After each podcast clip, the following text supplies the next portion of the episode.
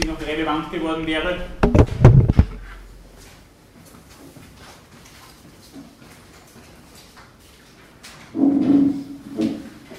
Ja, bitte. Ähm, vielleicht, wenn es Ihnen nicht passiert, ähm, auf YouTube gibt es eine super Dokumentation über Sterbehilfe von Terry Pratchett. Ähm, das ist eine BBC-Dokumentation, ich habe leider den Titel vergessen, aber wenn man es sucht, findet man es. Es dauert eine Stunde und ist ziemlich gut. Ich habe es jetzt nicht ganz akustisch verstanden. Wie heißt okay. ähm, Es gibt eine Dokumentation über Sterbehilfe Ja. Terry Pratchett auf YouTube. Terry Pratchett? Terry Pratchett, der die Novel schreibt. Okay, danke. Ja. Noch irgendwelche anderen Fragen oder Anmerkungen? Irgendwas, was Ihnen noch gekommen ist?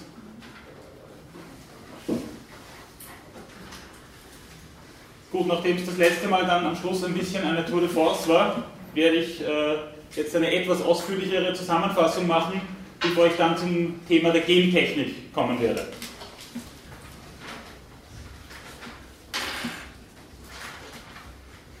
René Magritte hat einmal folgenden Satz von sich gegeben. Ich habe heute Nachmittag in praller Sonne eine junge Frau gesehen, die in Begleitung ihres Körpers auf die Straßenbahn wartete.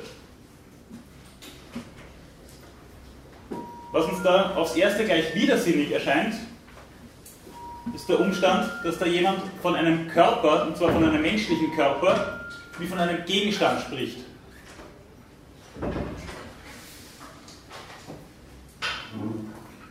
Ähm, das funktioniert so nicht. Äh, ein Körper, oder je mein Körper, so muss man eigentlich sprechen, also nicht der Körper oder ein Körper, sondern je mein Körper, oder allenfalls je dein Körper, ist kein Gegenstand, den ich wie eine Armbanduhr besitze und mit mir herumtrage. Entsprechend sind die Körperteile die Organe äh, auch etwas anderes als bloße Dinge mit denen auch gar nicht in Vergleich zu ziehen. Sie sind existenziell bedeutungsvoll, kulturell überdeterminiert und Symbole unserer je leiblichen Existenz. Das ist am eindrucksvollsten, wie ich meine, wahrscheinlich am menschlichen Herzen zu exemplifizieren. Da ist die Beobachtung gemacht worden, das habe ich das letzte Mal ohnehin schon erwähnt, äh, dass Menschen nach Herztransplantationen sehr, sehr lange nicht von meinem Herzen sprechen. Sie sprechen über Monate, wenn nicht über Jahre hinweg, dann immer von dem Herzen. Weil sie es aus irgendeinem Grund nicht schaffen, äh, das äh, nicht nur im Bewusstsein, sondern wahrscheinlich auch im Unterbewussten oder Unbewussten in ihre leibliche Ganzheit zu integrieren. Und das scheint aufgrund des Umstandes äh, so eine schwierige Sache zu sein, weil, wie Sie alle wissen, gerade das Herz symbolisch überdeterminiert ist. Das Herz ist in unserem Kulturkreis und nicht nur in unserem Kulturkreis der Sitz des Lebens, der Sitz der Emotionen und vielleicht sogar der Sitz unserer jeweiligen Persönlichkeit.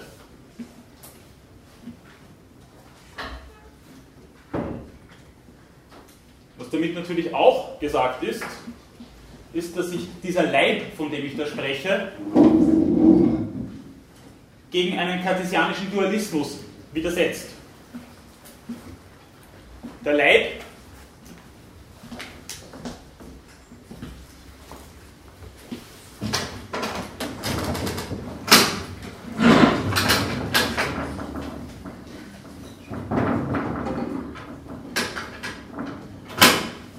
müsste so als Begriff gesehen werden, der sich diesseits einer Dichotomie von äh, Seele, Geist,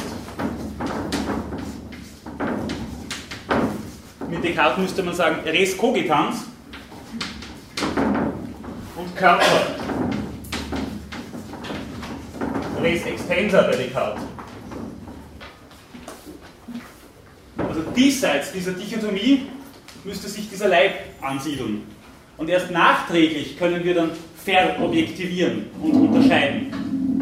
Aber es wird, wie dieses Zitat von Magritte belegen soll, dadurch nicht möglich, diese beiden Sphären in denen wir vermeintlich oder wirklich leben, voneinander abzutrennen. Und gerade in ethischen Fragen der Transplantationsmedizin wird genau das schlagend von großer Bedeutung.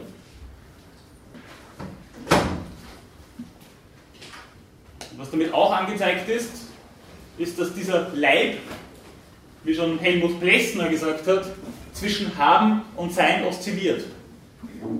Natürlich kann ich mich distanzieren von meinem Leib und das wird auch nicht unpraktisch sein, wenn Sie sich beispielsweise äh, einen Schiefer aus dem Finger rausziehen, dann ist es natürlich möglich und leicht und äh, auch notwendig für diese Tätigkeit, sich einmal vom eigenen Leib dann qua Körper zu distanzieren und ihn zu verobjektivieren. Damit ist der Leib aber noch lange kein bloßes Objekt und kein bloßes Ding.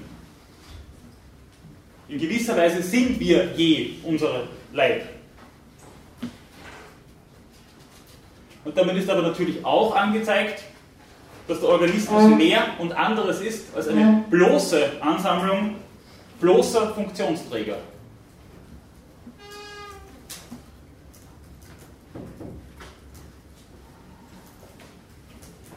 Gut, soviel einmal zu den Präliminarien, die ich zur Transplantationsmedizin gemacht habe.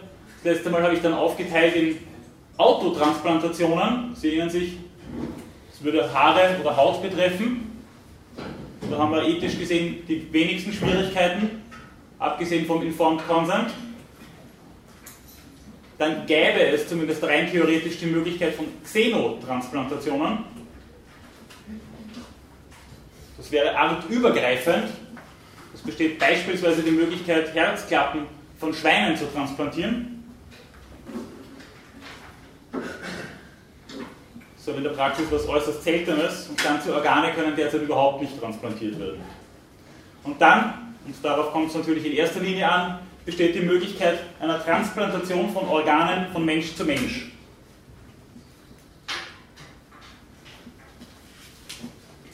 Und da haben wir natürlich einerseits einmal die Möglichkeit einer, eines lebenden Spenders, der paarige oder sich regenerierende Organe spenden darf. Alles andere wäre natürlich widersinnig, sonst müsste man da jemanden opfern. Äh, damit ist aber noch nicht ausgemacht, dass nicht die reale Möglichkeit besteht, dass da tatsächlich jemand Opfer einer solchen Praktik wird, Eben deswegen, weil es immer Restrisiken gibt bei jedem medizinischen Eingriff, bei jeder Narkose und so weiter. Das heißt, latent muss immer damit gerechnet werden, dass Gesundheit gegen Gesundheit äh, vielleicht nicht in Abwägung steht, aber dann doch äh, gegeneinander steht. Von daher ist es natürlich auch in diesem Zusammenhang selbstverständlich, dass ein informiertes Einverständnis ein Informed Consent Conditio sine qua non ist.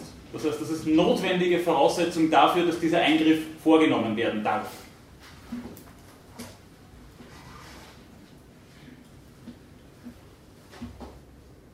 Dabei ist dieses informierte Einverständnis, wie ich meinen würde, gerade in diesem Fall eine etwas heiklere und äh, komplexere Angelegenheit als bei anderen Eingriffen.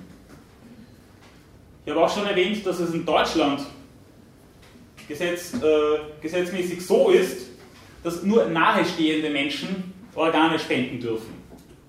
Familienmitglieder, nahe Bekannte, Verwandte. Und die Intention dahinter wäre, dass dann auf etwaige Spender, Spenderinnen kein Druck ausgeübt werden soll, kann, darf. Aber die Frage stellt sich natürlich gerade in diesem Kontext, wie könnte sich das denn anfühlen, dem eigenen Vater der eigenen Tochter, der eigenen Schwester eine Niere oder ein Stück der Leber zu verweigern? Wäre nicht genau da der Ort, an dem auch ein eminenter Druck auf die jeweilige Person ausgeübt werden könnte, was dann die Autonomie, die Voraussetzung jedes informierten Einverständnisses natürlich sein muss, unterwandern würde.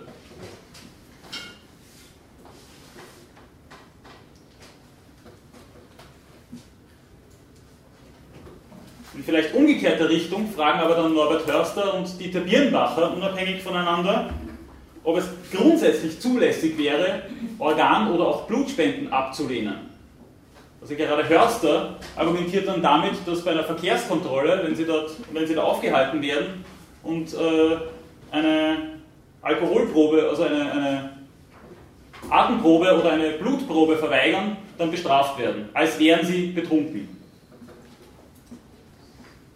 Warum da dann ein derartiger Zwang ausgeübt werden kann und in diesem medizinischen Kontext nicht, meinen beide unisono, äh, wäre eine fragwürdige Praxis.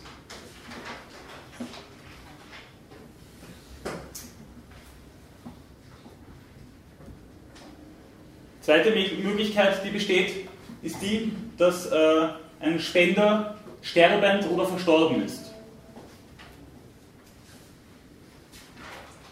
Dabei ist die Voraussetzung das Hirntodkriterium, nicht die Hirntoddefinition, das Hirntodkriterium als Paradigma, das, wie ich das letzte Mal ausgeführt habe, derzeit allerdings in Frage steht.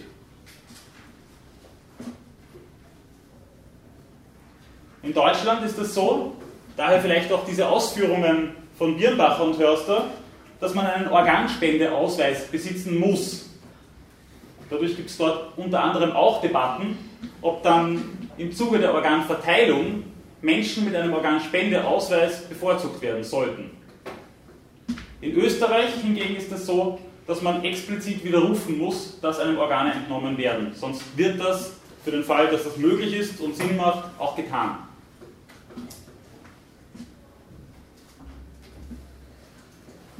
Der dritte Punkt in dem Zusammenhang wäre ein derzeit rein theoretischer, nämlich die Möglichkeit einer Verpflanzung von embryonalem Gewebe. Was dabei im Hintergrund steht, ist natürlich der je angewandte Personenbegriff. Ist ein Embryo eine Person? Ein Kind oder ein Zellhaufen? Und ab wann würde sich daran etwas ändern?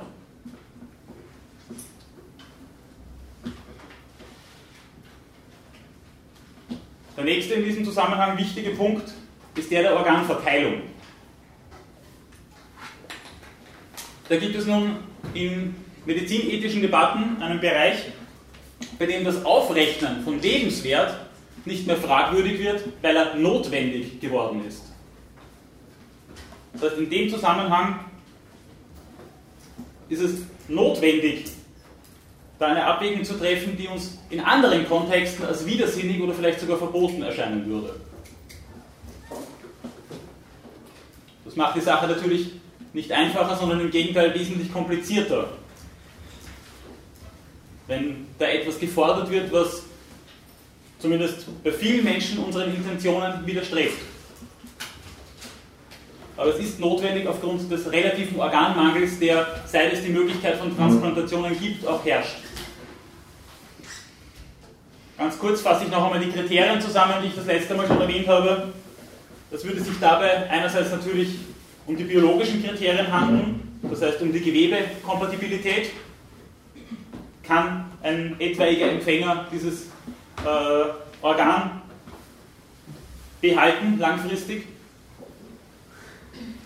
Was für Prognosen stehen im Hintergrund? Natürlich auch, was für eine Dringlichkeit verbindet sich mit dieser Prognose. Dann allerdings auch, und das geht dann schon weit über dieses scheinbar biologische hinaus, die Erfolgsaussichten. Und da geht es natürlich auch darum, einen Lebensstil zu bewerten. Bei einer Lebertransplantation macht es einen wesentlichen Unterschied, ob jemand alkoholkrank ist oder nicht. Und schließlich auch, als letztes Kriterium, die Länge der Wartezeit.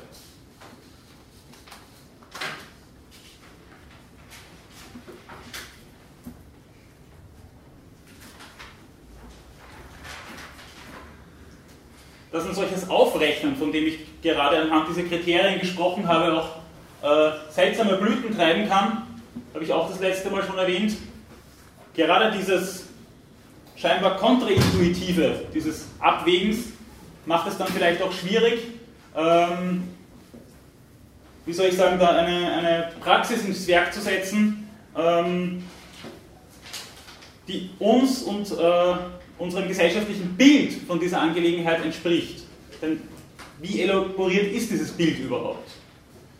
Ähm, das Beispiel, das ich da gebracht habe von dem jungen Mädchen, das äh, schwerst behindert war und bei der sich äh, die zuständige Ärztin dann geweigert hat, sie auf die Organ, äh, also auf die, auf die Warteliste zu setzen, das ist etwas, was uns natürlich dann als Extremfall wieder sehr kontraintuitiv erscheint. Aber was wäre denn wirklich dann das Kriterium gewesen dafür, an welcher Stelle diese Person dann äh, auf die Empfängerliste gesetzt wird?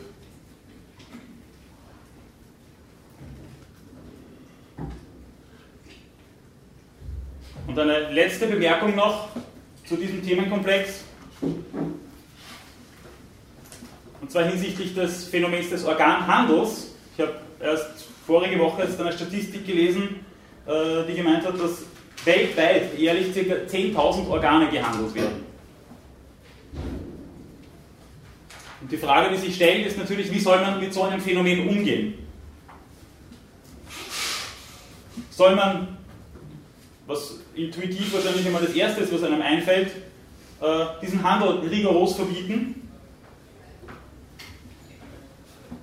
Aber was heißt das, diesen Handel rigoros zu verbieten? Und die Beteiligten damit natürlich zu kriminalisieren und auch von einer zumindest potenziell guten medizinischen Versorgung fernzuhalten. Soll man Rahmenbedingungen für einen gesetzlich geregelten Organhandel schaffen?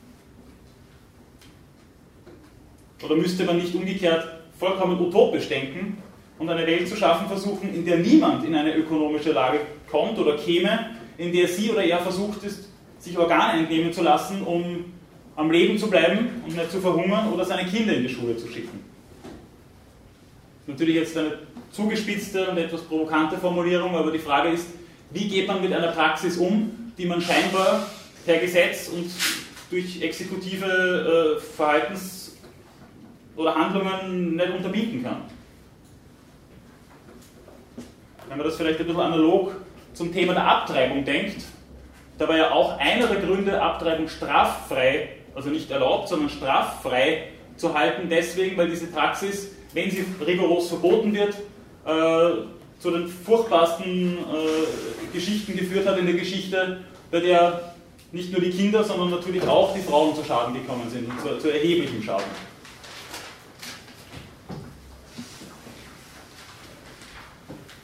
Gut, soweit die Zusammenfassung zur Transplantationsmedizin. Dazu jetzt noch Fragen von Ihrer Seite? Bitte. Dieses, dieses Bild von einem Blutabnahme verweigern beim Alkoholtest, ist ja. noch nicht verstanden, was das erklären soll zur Organtransplantation. Na, man kann da gezwungen werden dazu äh, entweder das zu machen, nämlich sich Blut abzapfen zu lassen, äh, oder wenn man das nicht tut, zu einer Penale. Also dann müssen sie zahlen. Und äh, die Verweigerung einer Blut- oder Organspende ist, wird in keiner Weise irgendwie gesetzlich geahndet. Und die Frage ist, ob das in einem sinnvollen Verhältnis steht. Ist das jetzt klarer? Also man kann, niemanden, man kann niemanden dazu zwingen, Blut zu spenden oder ein Organ zu spenden. Und das wird in ein Verhältnis dazu gesetzt, dass man gezwungen werden kann, entweder sich Blut abnehmen zu lassen oder eine Strafe zu zahlen, wenn man im Straßenverkehr aufgehalten wird und der Verdacht besteht, dass man was getrunken hat. Also in dem das ist darauf gemünzt, dass man einen äh, den Zugriff auf den Körper verweigert und bestraft wird und den anderen dann nicht, weil das Blut. Genau, genau. Ja, indirekt. Das ist die Funktion für einen anderen, dass man dann nicht ein Besoffener reindonnert, aber, aber dennoch wird eben versucht von Hörster und Birnbacher das in ein Verhältnis zu setzen, einfach um zu zeigen, wie ethisch bedenklich oder unbedenklich kann es sein, äh, kein Blut zu spenden oder keine Organe zu spenden, wenn die Möglichkeit bestünde. Bitte. Ich finde den Passender wäre auch, wenn ich einen Obdachlosen auf der Straße sehe und ihm kein Geld gebe, dann kann ich auch nicht dafür belangt werden. Das ist genauso eine Spende, die ich auch verweigern kann. Das ist eben die Frage, äh, was für eine Bedeutung hat eine Spende? Ist eine Spende immer Goodwill? Ist ein, jetzt ungemünzt ist ein Sozialsystem Goodwill? Oder nicht? Und inwiefern gibt es eine Verpflichtung oder kann man eine Verpflichtung ins Werk setzen? Es ist, ich habe es ohnehin als Frage in den Raum zu stellen versucht, aber es ist natürlich, natürlich nicht eins zu eins dasselbe, das gestehe ich schon zu.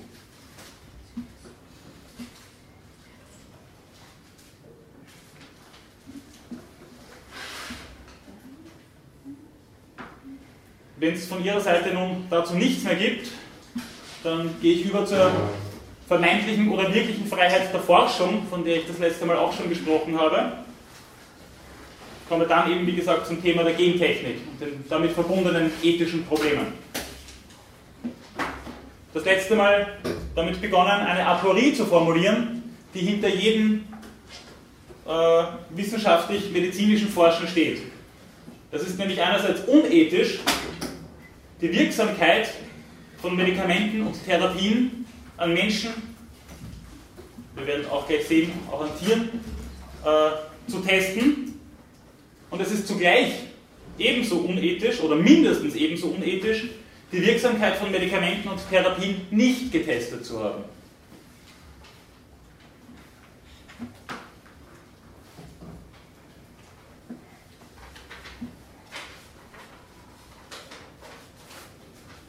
Das heißt, solche Experimente sind bei Menschen hochproblematisch, aber bei Tieren schon, zumindest in, in den letzten 40 Jahren könnte man sagen, bei weitem nicht unproblematisch.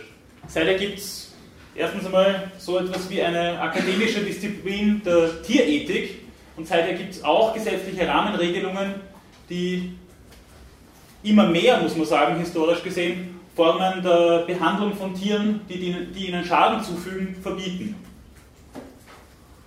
Als heuristischer Hinweis dazu habe ich das letzte Mal schon von den drei Rs gesprochen, die jetzt auch äh, im Sinne einer EU-Richtlinie zur Umsetzung kommen sollen. Das wäre Reduction, Replacement und Refinement. Das heißt, selbst wenn ich solche Experimente an Tieren durchführe, ist es so, dass ich eine Verpflichtung habe, zu versuchen, möglichst wenige Individuen für diese Forschung zu verwenden. Das heißt Reduction. Replacement, damit natürlich verwandt, würde meinen, dass wir äh, andere Methoden anwenden, als solche, bei denen Tiere zu Schaden kommen und Refinement. Das heißt, wenn ich Tiere schon als Mittel zum Zweck gebrauche, dass ich denen dann wenigstens ein einigermaßen erträgliches Leben biete. Das heißt, sowohl bei Tierexperimenten als auch bei Forschung am Menschen ist, das ist natürlich in gewisser Weise trivial, die Frage, die sich immer stellt, die, wann welcher Zweck welches Mittel heiligt.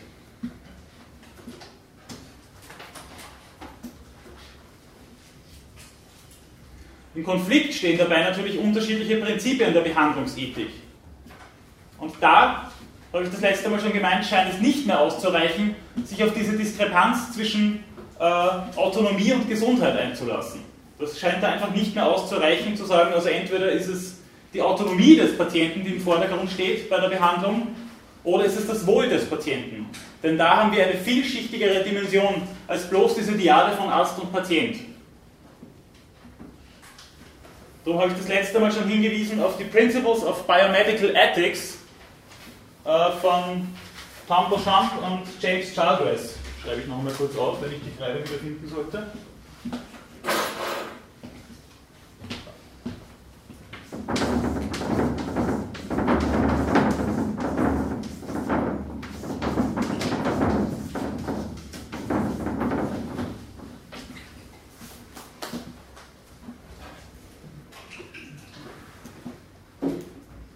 Das erweitert, die haben einerseits schon das Autonomieprinzip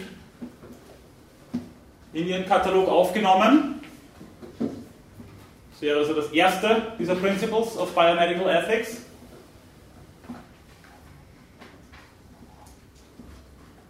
dann vom Nicht-Schadensprinzip oder dem Neminem Lede-Prinzip gesprochen.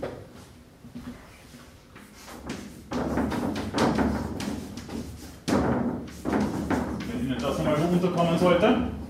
Also das Nicht-Schadensprinzip.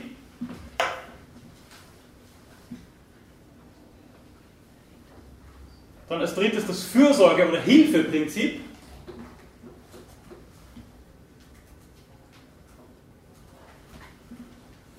Und dann als viertes und letztes das Prinzip von Gleichheit und Gerechtigkeit.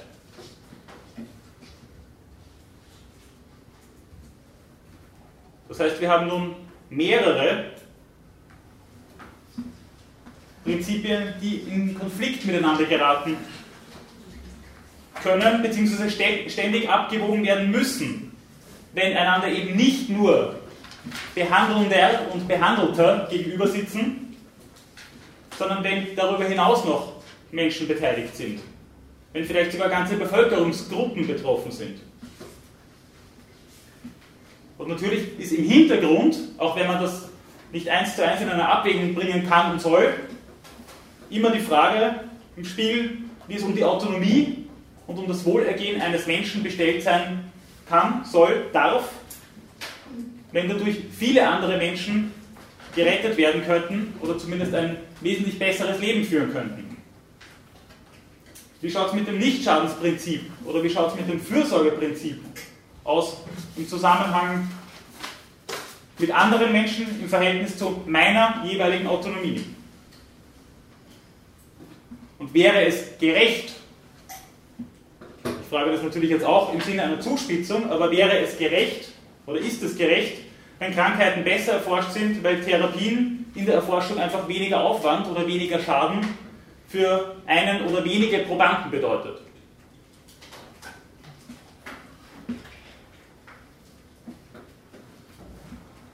Ich auch das letzte Mal schon gesagt habe, besonders heikel werden diese Fragen natürlich dann, wenn es potenziell oder womöglich real um Leben und Tod geht oder eine Einwilligungsfähigkeit von Probanden eingeschränkt ist oder gar fehlt. Das ist natürlich eine äußerst heikle Angelegenheit. Das zeigt sich auch und vor allem im Umgang mit der sogenannten Doppelblindstudie. Habe ich die das letzte Mal schon erwähnt? Nein. Nein? Okay, danke. Äh, das wäre das methodische Nonplusultra einer Erforschung von Medikamenten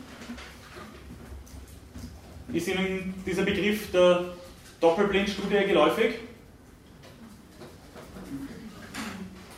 Da werden zwei Gruppen äh, von Probanden äh, entweder mit einem jeweiligen Medikament oder einer Therapie und die andere Gruppe mit einem Placebo versorgt. Und weder die Behandelnden noch die Behandelten wissen, ob sie ein Placebo oder ein wirksames Medikament bekommen. Das ist äh, bei Erforschung von Substanzen momentan State of the Art.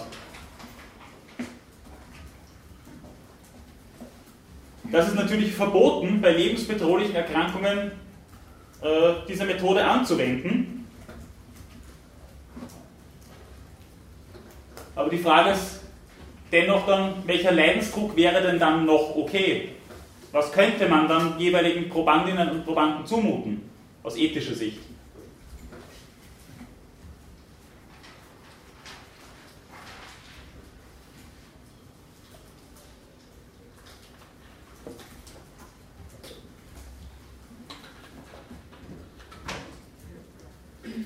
Ein weiterer, vielleicht einer der heikelsten Punkte in diesem Zusammenhang überhaupt, ist der, äh, wie es dann mit Kindern aussieht. Medikamententests an Kindern sind, wie Sie sich wahrscheinlich denken werden, verboten. Und wer würde auch sein Kind für Medikamententests zur Verfügung stellen? Aber wer würde seinem Kind keine Medikamente geben, wenn es ernsthaft krank ist? Und damit tut man eigentlich unter der Hand genau das Gleiche, nämlich Praxistests für Medikamente äh, durchführen, weil die Medikamente an Kindern nicht getestet worden sind. Wir haben nämlich generell das Problem, dass sämtliche Substanzen, die in Medikamenten vorkommen, an Männern mittleren Alters am allerbesten erforscht sind. Und diese Diskriminierung, wenn das dann eine ist, ist eben dem geschuldet, dass wir Kinder beispielsweise zu einer Forschung nicht zulassen würden, Frauen bei einer eventuell äh, vorliegenden Schwangerschaft natürlich auch von Medikamententests ausgeschlossen sind und bei denen noch dazu die Schwierigkeit besteht, dass es zyklusbedingte Schwankungen in den Resultaten geben kann. Und so ist es natürlich gerade für die Pharmaindustrie das Einfachste, einfach zu sagen, wir nehmen Männer mittleren Alters, dort sind die Resultate am signifikantesten. Aber natürlich mit Auswirkungen auf die Praxis der Medizin, die überhaupt nicht einholbar sind statistisch.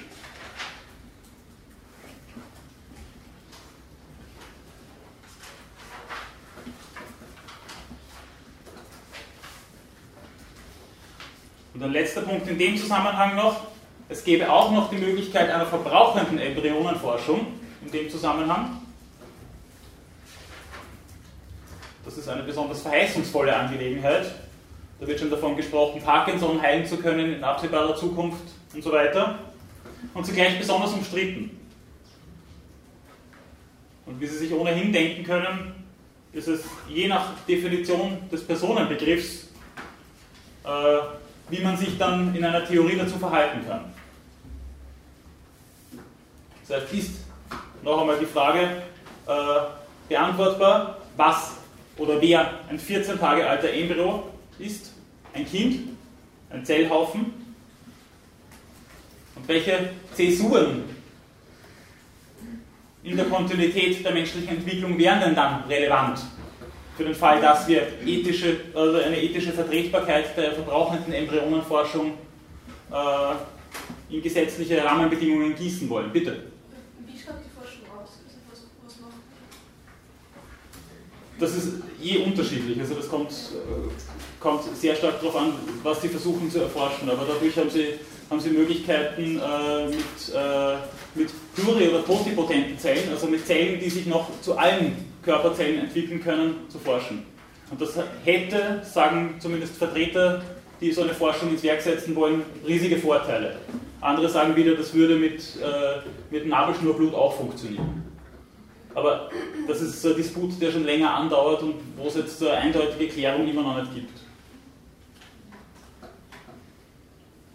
Aber was dabei bei den Befürwortern sehr oft, äh, gerade in, in der deutschsprachigen Debatte, äh, ins Feld geführt wird, ist das sogenannte freistehende Argument der fehlenden Schmerzempfindung. Das wird bei dem immer wieder bemüht. Ich glaube, ich habe das in einem anderen Kontext schon einmal erwähnt. Und da wäre es so, es ist in Österreich nach wie vor verboten, oder? aber da wäre es dann so, dass man zumindest bis zum 14. Tag sicher davon ausgehen kann, dass kein Schmerzempfinden vorliegt. Und dann wäre es so, dass damit eine verbrauchende Embryonenforschung legal gesetzt werden könnte. Jürgen Habermas hat das vertreten, da am Institut Herr Linde Power Studer in diese Richtung argumentieren. Aber die Frage bleibt natürlich, was ist da für ein Personenbegriff dahinter? Und hat die Person Eigenwert, einen inhärenten Wert, Würde, ab der Befruchtung der Eizelle? Oder hat die jeweilige Person erst dann einen Personenstatus, wenn auch ein Empfindungswert vorliegt.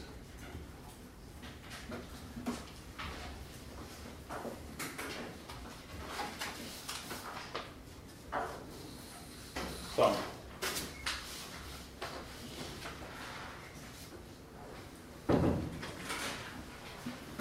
Und abschließend gehe ich jetzt noch einmal ganz kurz auf die Deklarationen von Helsinki ein, die im Zusammenhang mit der Freiheit der Forschung eine große Bedeutung haben, auch für die Gesetzgebung in Europa.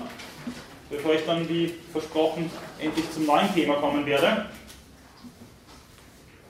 Da wird zunächst einmal, das habe ich schon gesagt, unterschieden zwischen einem Heilversuch.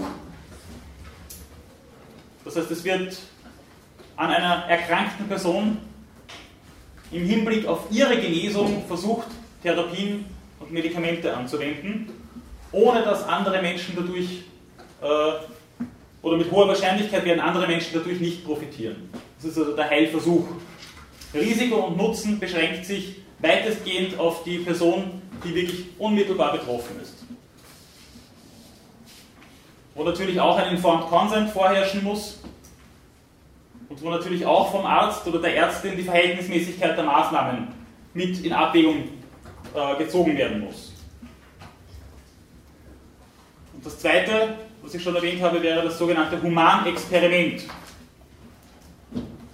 Da kann natürlich auch der Proband selbst noch einen Nutzen davon haben, muss aber nicht sein.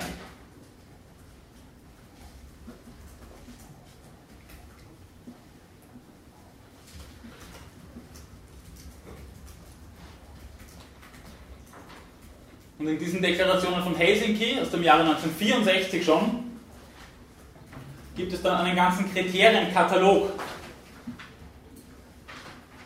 der, wie gesagt, weitestgehend in europäische Gesetzgebungen eingeflossen ist.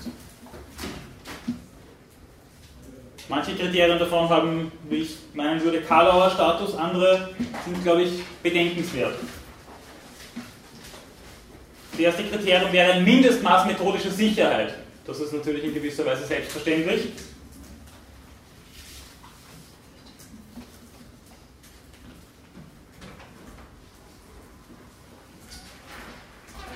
Das zweite wäre die Kenntnis der verfügbaren Literatur. Auch in, irgendwo selbstverständlich, dass ich dann nicht irgendwelche äh, Dinge erforsche, die vielleicht vor 20 Jahren schon hier und dort erforscht worden sind und dabei womöglich noch Menschen zu mehr oder weniger großem Schaden kommen.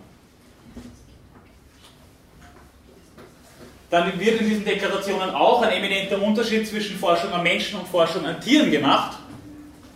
Das heißt, mögliche Tierversuche müssen ebenso bekannt sein. Es wird schon vorgesehen, dass zunächst einmal an Tieren geforscht wird und dann an Menschen. Aber natürlich ist die Forschung an Tieren insofern beschränkt, als dass die Resultate dann nicht immer signifikant für den Menschen sein müssen und beispielsweise Psychopharmaka in ihrer Wirkung an Tieren auch nur bis zu einem gewissen Grad erforscht werden können.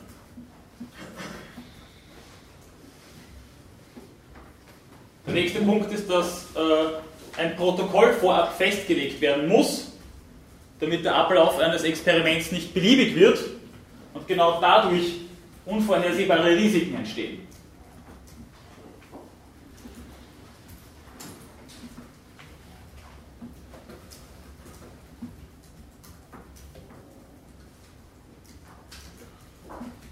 Dann muss, auch sehr überraschend, das Personal, das diese Experimente durchführt, wissenschaftlich qualifiziert sein.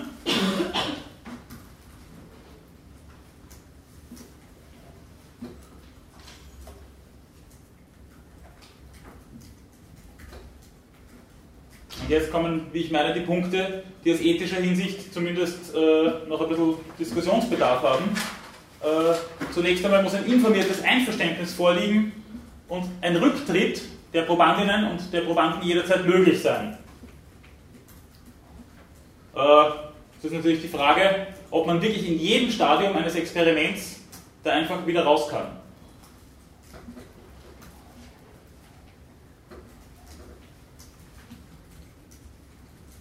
Und überhaupt, wenn die Frage der Autonomie auf dem Tapet ist, wie sieht es denn aus mit einer objektiven und non-direktiven Beratung in dem Zusammenhang? Sodass der Consent auch wirklich informed ist. Wie sieht es aus? Auch mit einer realistischen Folgenabschätzung der Probandinnen, der Probanden.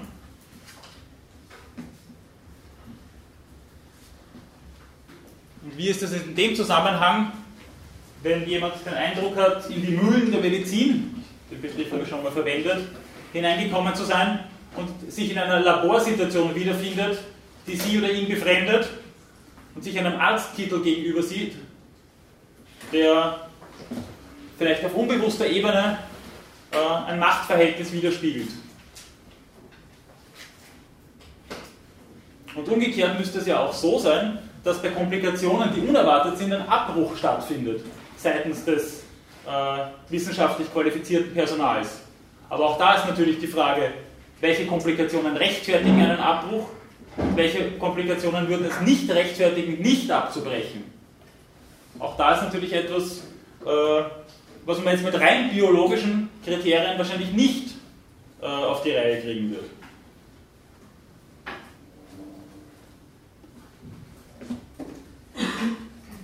Und was jetzt zu guter Letzt noch dazu kommt, ist zunächst einmal, dass äh, alle Studien egal ob die Resultate signifikant sind oder nicht, ob negativ oder positiv, veröffentlicht werden müssen.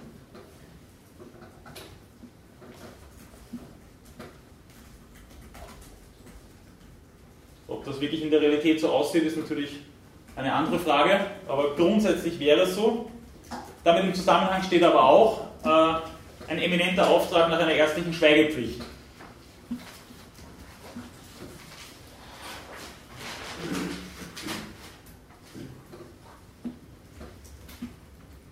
Gut, soweit eine etwas längere Zusammenfassung dieses Mal, aufgrund der Tatsache, dass das das letzte Mal dann so gedrängt war. Gibt es dazu jetzt noch irgendwelche Fragen, Bemerkungen von Ihrer Seite? Irgendwas, was Ihnen unklar geblieben ist, was äh, Sie gerne noch hinzugefügt haben möchten?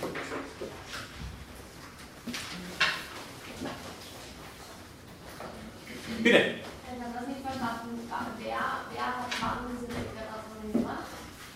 Das sind die Deklarationen von Helsinki von 1964. Das war so ein Expertengremium. Und das hat bis heute äh, immer noch relative Gültigkeit und, und hat sich einfach im europäischen Diskurs und auch in der europäischen Gesetzgebung durchgesetzt.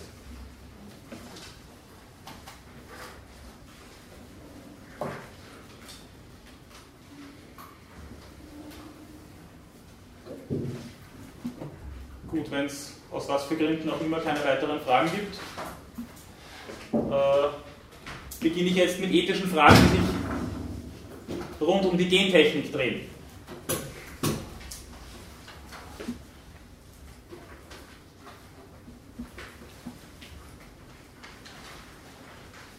Ich beziehe mich jetzt in erster Linie auf Techniken, die das menschliche Genom betreffen.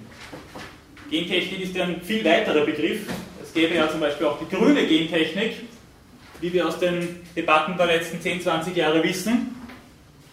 Das heißt, das wäre die gentechnische Veränderung von Pflanzen. Und natürlich auch die gentechnische Veränderung von Tieren. Die ebenfalls nicht wenige ethische Frage, Fragestellungen aufwerfen. Und wir sehen anhand der Debatten, dass diese Fragestellungen noch lange nicht zureichend beantwortet sind und vielleicht nie sein werden. Da wird, äh, um sich das nochmal zu vergegenwärtigen, auf welcher Ebene da eigentlich diskutiert wird, bevor ich nun explizit zum menschlichen Genom komme, äh, wird natürlich einerseits anthroporelational argumentiert und gesagt, also die Zulässigkeit oder Unzulässigkeit einer äh, gentechnischen Veränderung von Pflanzen oder Tieren äh, bezieht sich darauf, inwiefern dabei ein Schaden für den Menschen herauskommen kann. Wir wissen ja noch immer nicht mit letzter Sicherheit, zumindest meinen das die meisten, äh, was für Auswirkungen genmanipulierter Mais zum Beispiel auf den menschlichen Organismus in der langfristigen Wirkung haben wird. Und insofern wird sehr oft oder mir scheint sogar zumeist anthroporelational auf den Menschen bezogen argumentiert, wenn es um diese Formen der Gentechnik geht. Es gäbe aber auch die Position, biorelational zu argumentieren und Tieren und auch Pflanzen oder auch Ökosystemen einen Eigenwert zuzurechnen, sodass die möglichen Risiken im Hinblick auf diesen Eigenwert abgeschätzt werden müssten. Und dass es äh, einen ethischen Status, einen moralischen Status eines pflanzlichen oder eines tierischen Individuums gibt, der uns in ethisch-moralischer Hinsicht äh, ja, als Aufgabe aufgegeben ist.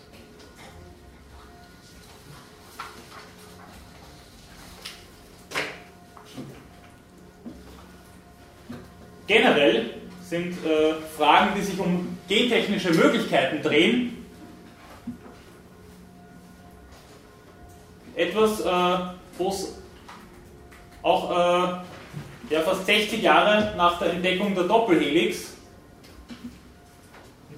das war natürlich ein, ein ganz eminenter Schritt in Richtung einer Forschung am menschlichen Genom, also auch 60 Jahre danach überhaupt keinen sedimentierten Umgang in unserer oder anderen Gesellschaften zu geben scheint. Das ist etwas, was uns immer noch sehr, sehr verunsichert. Das merkt man auch an den zum Teil sehr unterschiedlichen Gesetzgebungen, die es dazu gibt.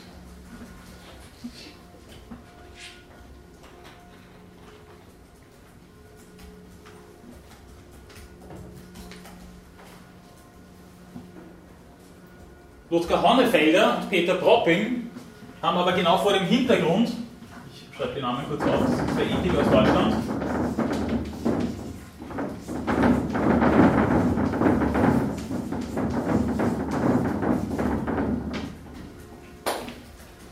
aber genau in dem Zusammenhang gemeint, also das Ganze wird immer wieder heftig diskutiert. Das Gen wäre eine kulturelle Ikone, haben die zwei gemeint wird einerseits heftig diskutiert, andererseits wissen wir überhaupt nicht, äh, wie wir damit umgehen sollen. Und darüber hinaus, und das ist das Frappanteste daran wahrscheinlich, wissen wir noch gar nicht, wozu die Gentechnik überhaupt wird dienen können. Und zugleich hat das Ganze schon eine politische und daran anschließend ethische Schubkraft, die derzeit wahrscheinlich alle anderen Themen der Medizinethik ein den Schatten stellt, zumindest in der Präsenz der öffentlichen Debatten.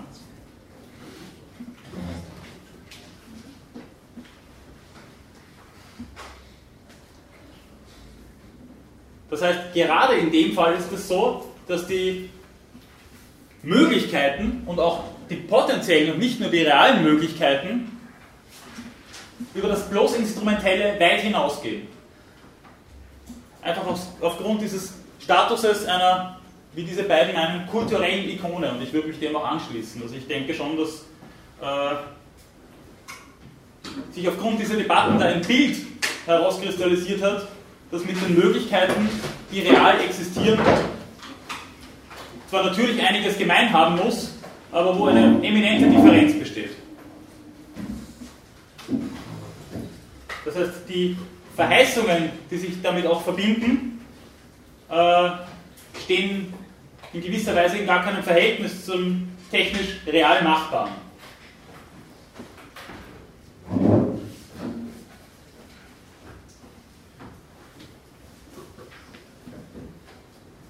Das beginnt schon bei der Frage, was wir eigentlich wissen, wenn wir das menschliche Genom entschlüsselt haben. Das ist mittlerweile passiert. Aber was wissen wir dann wirklich?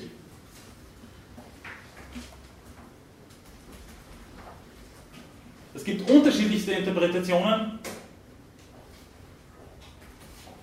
wie diese Informationen, die wir da bekommen haben, zur Anwendung kommen können und wie wir diese interpretieren können.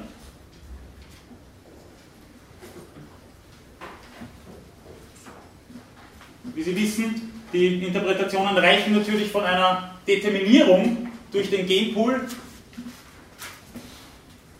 bis hin zu einem gerade mal vorliegenden materialen Substrat der jeweiligen menschlichen Verfasstheit des Individuums.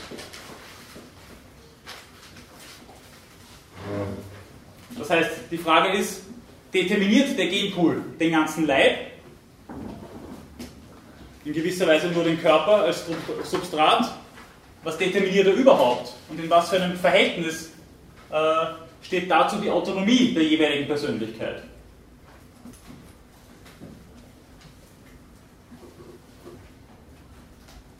Gerade in den letzten Jahren hat sich diese Debatte allerdings sehr stark gewandelt durch die Entdeckung der sogenannten Epigenetik. Ist Ihnen dieser Begriff schon untergekommen? Dass ein Genpool in dieser oder jener Weise vorliegt, heißt nämlich noch lange nicht, dass alle Gensequenzen diesen, in diesem Pool auch wirklich zum Tragen kommen und auch wirklich Determinanten äh, einer körperlichen Verfasstheit oder auch eines Verhaltens werden können. Man hat äh, jetzt mittlerweile auch schon vor einigen Jahren festgestellt, dass die Einflüsse der Umwelt, soziale, natürliche und so weiter, äh, genetische Sequenzen aktivieren oder deaktivieren.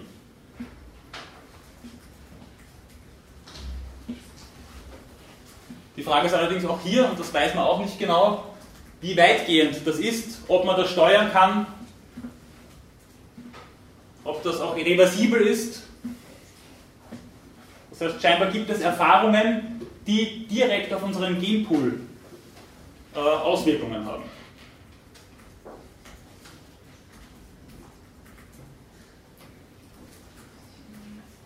Aber auch davor ist äh, ein womöglich existierender Überschwang einer instrumentellen Machbarkeit im Hinblick auf den Genpool schon gedämpft worden. Also dieses, diese Epigenetik-Debatte ist jetzt circa zehn Jahre alt, würde ich sagen. Äh, auch davor hat es äh, schon Überlegungen dahingehend gegeben, dass wir eigentlich gar nicht so genau wissen können, wie diese Gene miteinander im Genpool interagieren. Und darüber hinaus gibt es eine eminente Wechselwirkung des Genpools äh, mit dem Proteinhaushalt, mit dem Proteom im Körper. Und auch das ist noch relativ unerforscht. Und was diese Unerforschtheit aber auch mit sich bringt, ist natürlich, dass jeweilige Eingriffe von unserer Seite in ihren Auswirkungen auch zumindest schwer absehbar sind.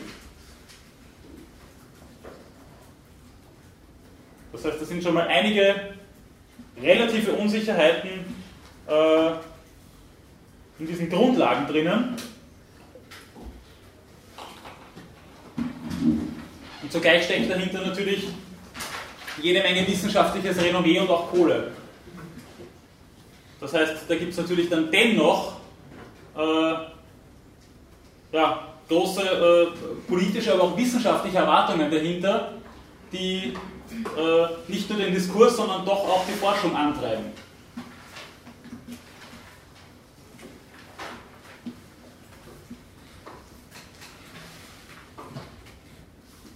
Vor dem Hintergrund ist auch noch nicht hinreichend geklärt, was eigentlich Hauptanwendungsgebiet der Gentechnik, also jetzt bezogen auf den Menschen, sein kann, beziehungsweise sein soll. Und das ist wieder einmal keine naturwissenschaftliche Entscheidung. Natürlich basierend auf naturwissenschaftlichen Präliminarien.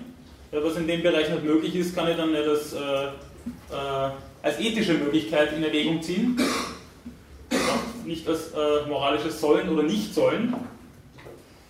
Aber es ist, wie gesagt, nicht per se schon eine naturwissenschaftliche Entscheidung, äh, was denn eigentlich das Hauptaugenmerk gentechnischer Möglichkeiten und äh, Praktiken sein kann. Ist es die Forschung, und zwar bloß die Forschung?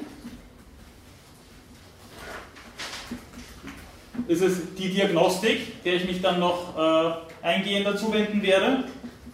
oder damit verbunden die Prognose. Oder wäre es eben die Therapie?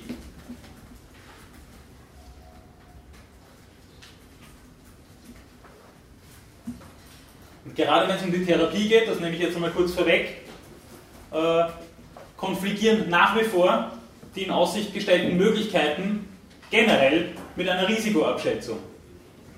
Es ist immer noch schwierig. Also wie gesagt, ich greife jetzt ein bisschen vor, das mache ich dann noch einmal konziser, zwischen einer sogenannten somatischen Gentherapie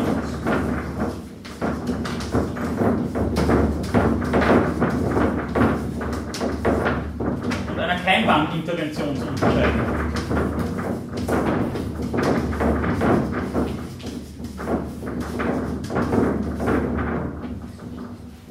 So, was äh, heißen diese erratischen Begriffe oder vielleicht gar nicht so erratischen Begriffe. Eine somatische Gentherapie wird sich auf das jeweilige Individuum beziehen. Da soll es oder gibt es Möglichkeiten, auf den Genpool eines jeweiligen Individuums zuzugreifen und dadurch womöglich therapeutisch zu wirken.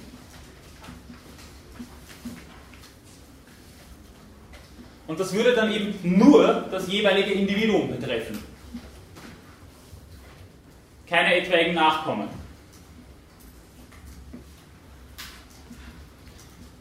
Während eine Keimbahnintervention genau das beabsichtigen würde. Mögliche etwaige äh, genetische Aberrationen bei den Nachkommen dann auszuschalten. Irgendwelche äh, genetisch bedingten Erkrankungen auszuschalten im Nachwuchs. Allerdings eben mit einer derzeit, so scheint es zumindest, nicht ganz hinreichenden Risikoabschätzung. Und zweitens haben wir das Problem, dass diese Grenze nach dem derzeitigen Stand der Forschung durchlässig ist. Das heißt, man kann nicht mit Sicherheit äh, davon ausgehen, dass eine somatische Gentherapie nicht auch Züge einer Keimbahnintervention hat und damit die Nachkommen von einem etwaigen Eingriff betroffen werden. nicht zuletzt das ist wahrscheinlich der Grund, warum sich die Debatte um die Gentechnik derzeit zwischen den Polen Stein der Weisen und Albtraum des Frankenstein bewegt. Das macht manchmal den Eindruck.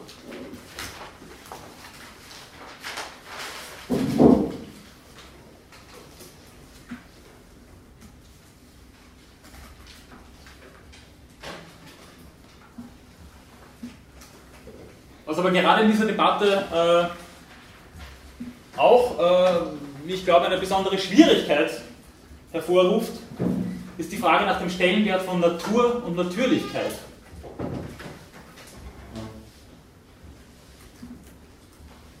Inwiefern gibt es denn, wie Jürgen Habermas das auch einmal formuliert hat, ein Recht auf eine natürliche Abstammung?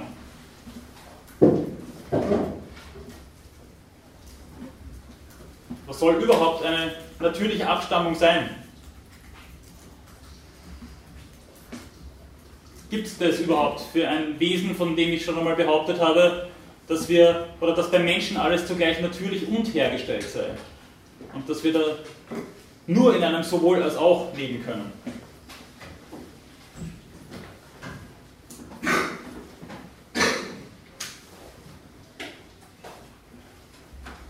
Und wie ist es dann darum gestellt, äh, wie Jürgen Habermas das ebenfalls einmal formuliert hat, dass wenn wir da tätig werden und in diese Prozesse eingreifen, es dann vielleicht einmal so weit kommt, dass es dann eine Herrschaft der Toten über die Lebenden gibt, insofern als dann Vorstellungen von pathologischem und Gesunden vorgeherrscht haben, die dann vielleicht nicht mehr vorgeherrscht haben. Oder nicht mehr vorherrschen werden, so muss man sagen. Also gibt es dann dennoch so etwas wie die ethische, äh, ethische Bedeutsamkeit des Natürlichen selber. Haben wir ein Recht auf eine natürliche Abstammung und einen nicht manipulierten Genpool. Oder wäre das auch schon wieder zu reduktionistisch, weil ich ja nicht identisch mit meinem Genpool bin, sondern eine psychophysische Ganzheit, innerhalb derer der Genpool eine Rolle spielt, aber auch nicht mehr.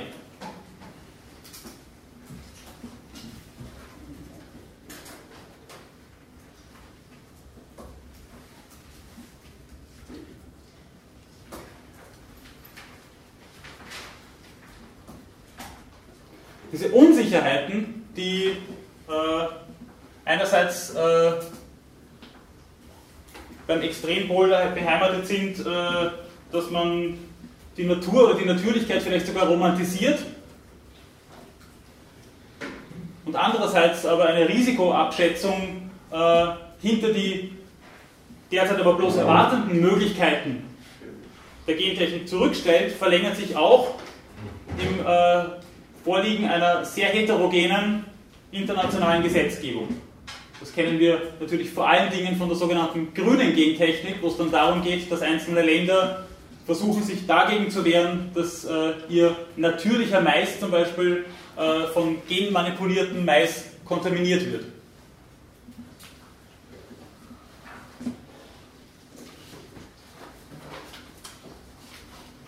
Und ähnlich schaut es natürlich dann auch aus, wenn es dann gewisse Methoden gibt äh, eines Eingreifens in den menschlichen Genpool, wenn dadurch dann wirtschaftliche, technische und wissenschaftliche Asymmetrien bestehen und dadurch erst wieder ein Druck genau auf jene Länder ausgeübt wird, die versuchen da, man müsste sagen, konservativer an die Sache heranzugehen.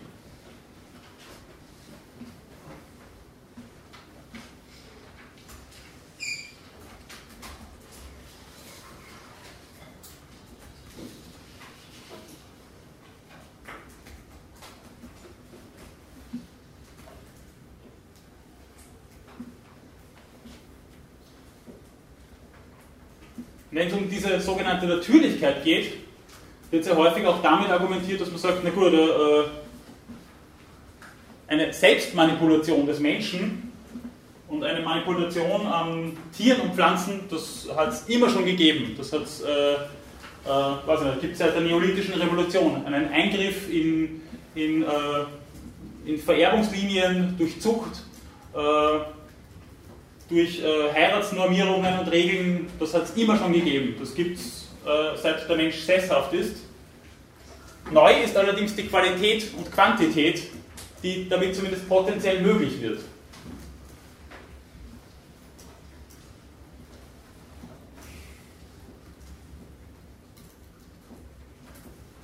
Also insofern ist es dennoch eine äh, historisch gesehen einzigartige Möglichkeit zur Selbstmanipulation und Manipulation, aber in erster Linie zur Selbstmanipulation des Menschen.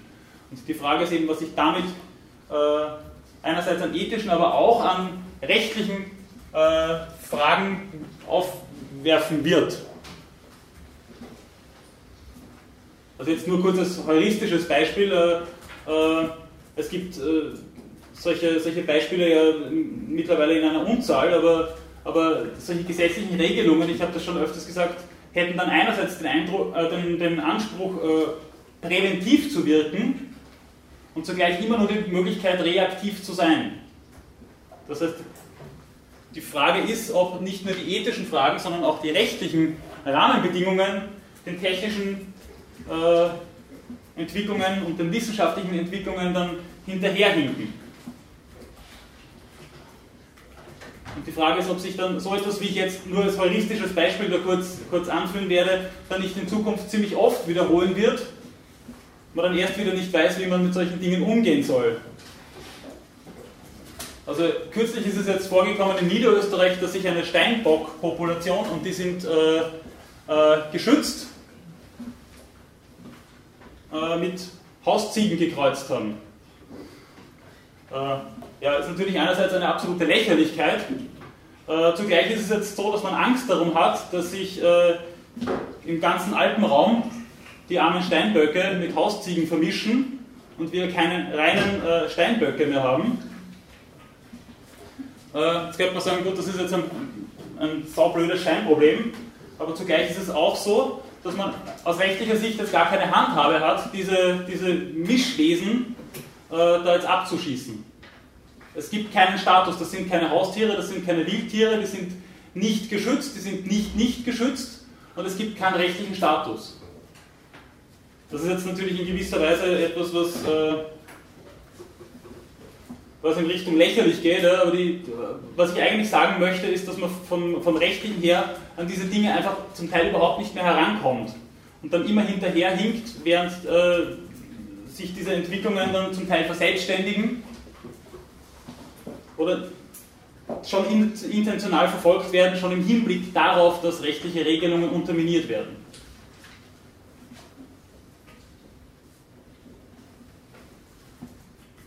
Und was für eine Möglichkeit äh, nicht nur der Regelung, sondern auch der Orientierung haben wir dann noch, wenn uns diese Dinge dann schon bei solchen Kleinigkeiten anfangen zu entgleiten.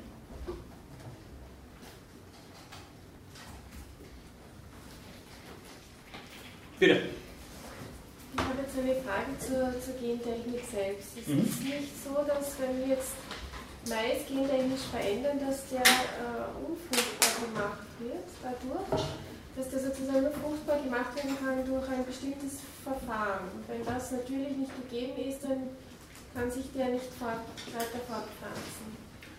Das wäre jetzt ein anderes Beispiel zu Ja, das ist jetzt, ist jetzt zum Teil so. Ja, ähm, ja aber solche Sachen oder worauf zielt die Frage jetzt ab? Naja, das ist ja dann ein Machtverhältnis, das dadurch entsteht, weil jemand, der die Gentechnik nicht anwendet.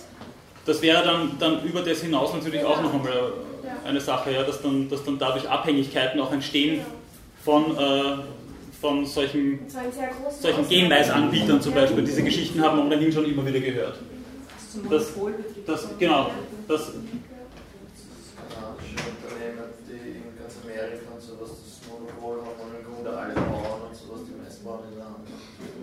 da gibt es da gibt's ein paar solche, diese, diese Hybridgeschichten, die funktionieren ja sehr oft in diese Richtung, dass sich aufgrund dieser Machbarkeiten natürlich auch dann wieder Asymmetrien äh, manifestieren, die jetzt über, über die konkreten genmanipulierten Individuen hinausgehen. Also das stimmt natürlich schon, das merkt man da auch schon. Äh, ja, diese Manipulationsmöglichkeiten, das wollte ich eigentlich auch damit vorher schon sagen, haben natürlich eine ganz neue Qualität und haben natürlich etwas, was äh, ganz neue Orientierungsfragen aufwirft. Äh, zugleich muss man allerdings, wie gesagt, auch sagen, dass es bloß eine, eine, eine, eine andere Qualität und Quantität wahrscheinlich ist gegenüber anderen Maßnahmen. Also es gibt mittlerweile Hunderassen, die können sich selbstständig mehr fortpflanzen. Das hat man nicht aufgrund von Genmanipulation erreicht, sondern aufgrund von sogenannter Qualzucht. Also da gibt es einige Rassen, wo, wo, das einfach nicht mehr funktioniert oder äh, wo man dann die, die Welpen mit Kaiserschnitt holen muss.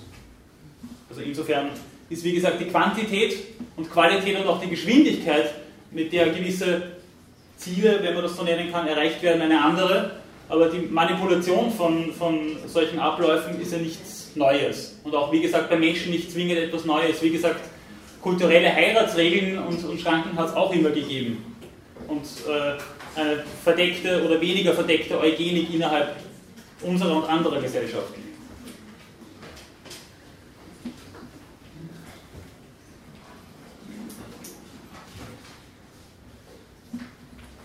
Gut, äh, wenn sich. Ja, bitte. Also ich wollte nur zu dem, also ich finde das Beispiel mit den Steinböcken und den Hausziegeln gar nicht lächerlich, sondern symptomatisch, weil einfach durch unsere Normen äh, dafür ein Wesen plötzlich kein Platz ist.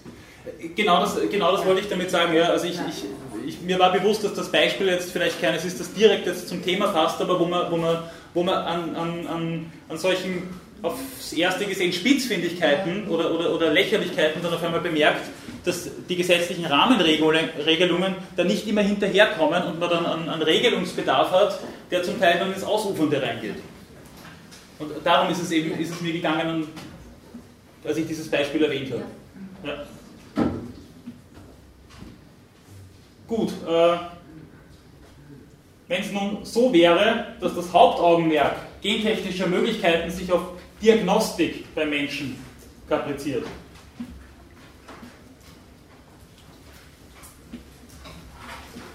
Dann wird es auch darum gehen, dass wir eine neue Qualität der Diagnostik haben. Dass äh, Dinge, Erkrankungen festgestellt werden können, vielleicht besonders früh festgestellt werden können, vielleicht pränatal festgestellt werden können, wie es bislang nicht der Fall war. Beginnt natürlich schon dabei, dass man äh, anhand von Körperzellen relativ früh feststellen kann, ob eine Trisomie 21 vorliegt oder ähnliches. Aber auch äh, weitere Dispositionen sind oder wären zumindest ersichtlich.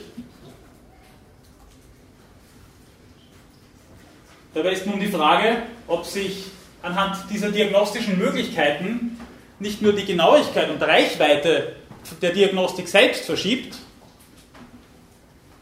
sondern ob nicht genau dadurch das Pathologische sich selbst verschiebt.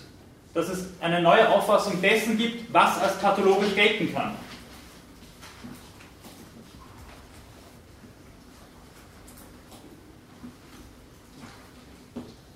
Was davor vielleicht noch im Bereich des Normalen gelegen war, könnte jetzt plötzlich etwas sein, was einer Manipulation zugänglich ist und damit immer mehr pathologisiert wird und dadurch pathologisch wird. Und nicht mehr normal, sondern behandlungsbedürftig. Das heißt, die Fragen, die sich hier von vornherein stellen würden, sind die nach den Grenzen des Pathologischen, die sich dann verschieben. Die Grenze zwischen dann daraus folgend einer Therapie oder einem bloßen sogenannten Enhancement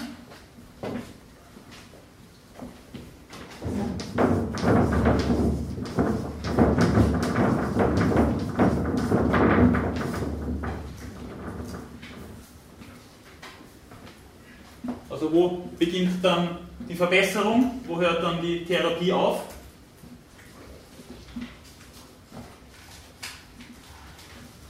Wo beginnt dann angesichts dieser Möglichkeiten die Genetisierung des Lebens oder auch eine Medikalisierung des Lebens?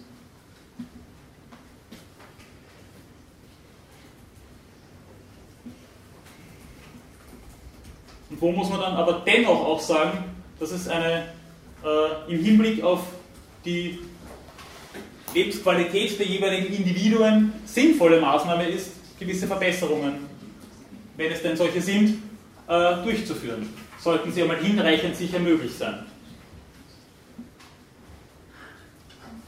Also jetzt das Beispiel, das könnte sich genau vor diesem Hintergrund dann äh, die Grenze verschieben, wo man dann von einer geistigen Behinderung spricht und wo man nicht mehr von einer geistigen Behinderung spricht.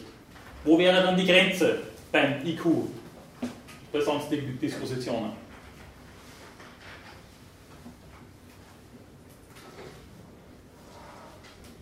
Anhand der Pränataldiagnostik und ähnlichen Methoden sieht man auch schon, äh,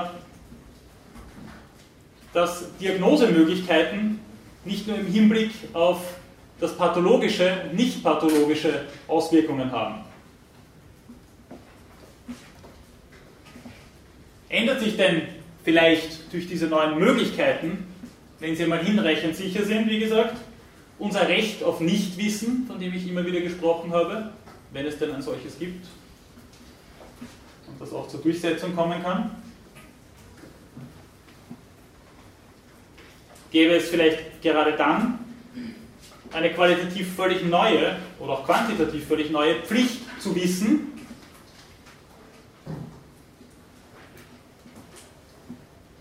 Und wenn es so eine Pflicht zu wissen gibt, was den eigenen Genpool anbelangt, wie sähe es dann aus bei gewissen genetischen Dispositionen? Gäbe es dann vielleicht auch eine ethisch-moralische Pflicht, keine Kinder zu bekommen? Weil Dispositionen definierbar sind, die dann zu unheilbaren Erkrankungen führen. Hätten wir dann neuerlich, äh, Habermas zitierend, dann schon einen Schritt in Richtung einer liberalen Eugenik vor oder hinter uns?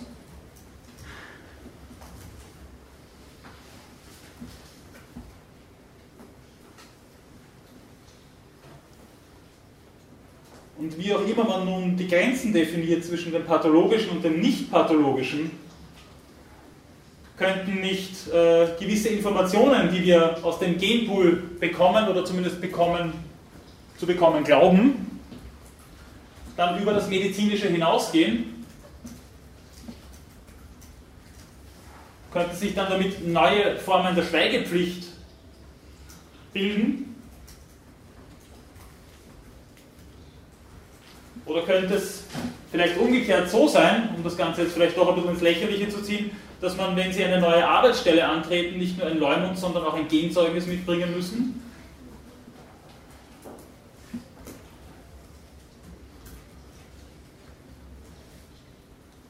Und um dann ins Pathologische wieder hineinzusteigen, könnte es sein, dass Menschen dann präventiv behandelt werden mit allen positiven und negativen Folgen einer solchen Praxis. Könnten sie vielleicht auch dann präventiv behandelt werden, wenn es Dispositionen, und mehr als Dispositionen kann man ja derzeit und vielleicht auf immer nicht feststellen, aber wenn Dispositionen vorliegen, bei denen klar ist, dass ein hohes Gewalt- oder Suchtpotenzial bei einer Person vorliegt, könnte es dann sein, dass diese Menschen dann präventiv behandelt werden oder sich präventiv behandeln lassen müssten.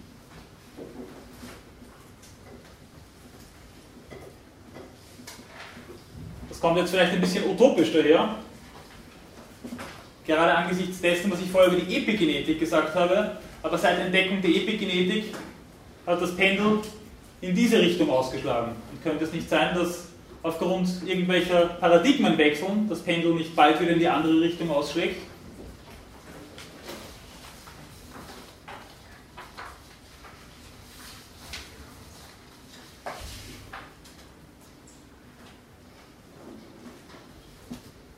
Und auch hier müsste man jetzt sagen, dass die Gesetzgebung damit einen unmöglichen Auftrag hat.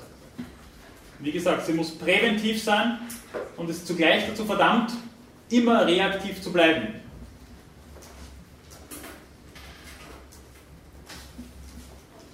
Und wie möglich oder unmöglich ist es für eine Gesetzgebung, utopisch zu sein? Mir wäre es, als ich in die Schule gegangen bin, auch nicht eingefallen, dass irgendwann alle mit dem Handy am Ohr herumlaufen und äh, man Schafe klonen kann. Das ist jetzt aber selbstverständlich, das tut, also das, das äh, Dolly war nicht das, das, das letzte Klonschaf und es ist jetzt nicht so, dass in dieser Richtung keine Forschungen mehr unternommen werden. Das ist vor 20 Jahren war das ja, Science Fiction. Und jetzt müssten eigentlich sich die gesetzlichen Rahmenbedingungen äh, nicht nur um so etwas kümmern, sondern auch schon äh, sich auf etwas beziehen, was in der derzeitigen Praxis überhaupt nicht möglich ist. Darum auch diese zum Teil vielleicht utopisch anmutenden Fragen, die ich da jetzt in den Raum geworfen habe. Aber man sieht das auch an einem vielleicht noch sprechenderen Beispiel als dem mit den Steinböcken und den Ziegen. Das äh, äh, Fortpflanzungsmedizingesetz von 1992, im österreichischen Gesetz, das ist jetzt auch nur ein Beispiel natürlich,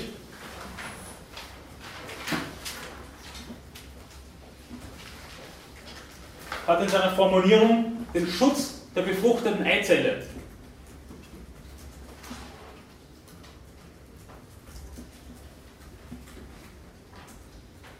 Aber was ist, wenn ich jetzt eine geklonte Eizelle habe, die befruchtet, also die nicht befruchtet ist, sondern einen, einen geklonten Embryo? Unterliegt der dann demselben Schutz? Oder nicht? Und wie, geht es dann überhaupt weiter? Ist dann der geklonte Embryo, der geklonte Fötus, der geklonte Mensch im allerblödesten Sinn des Wortes ein Outlaw, mit dem wir dann nicht wissen, was wir von Gesetzes wegen anzufangen haben?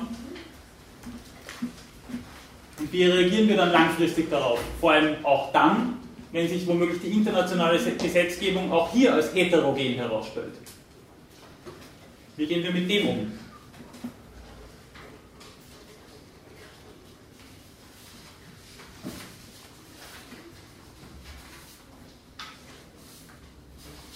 Gut, gibt es von Ihrer Seite dazu jetzt noch Nachfragen?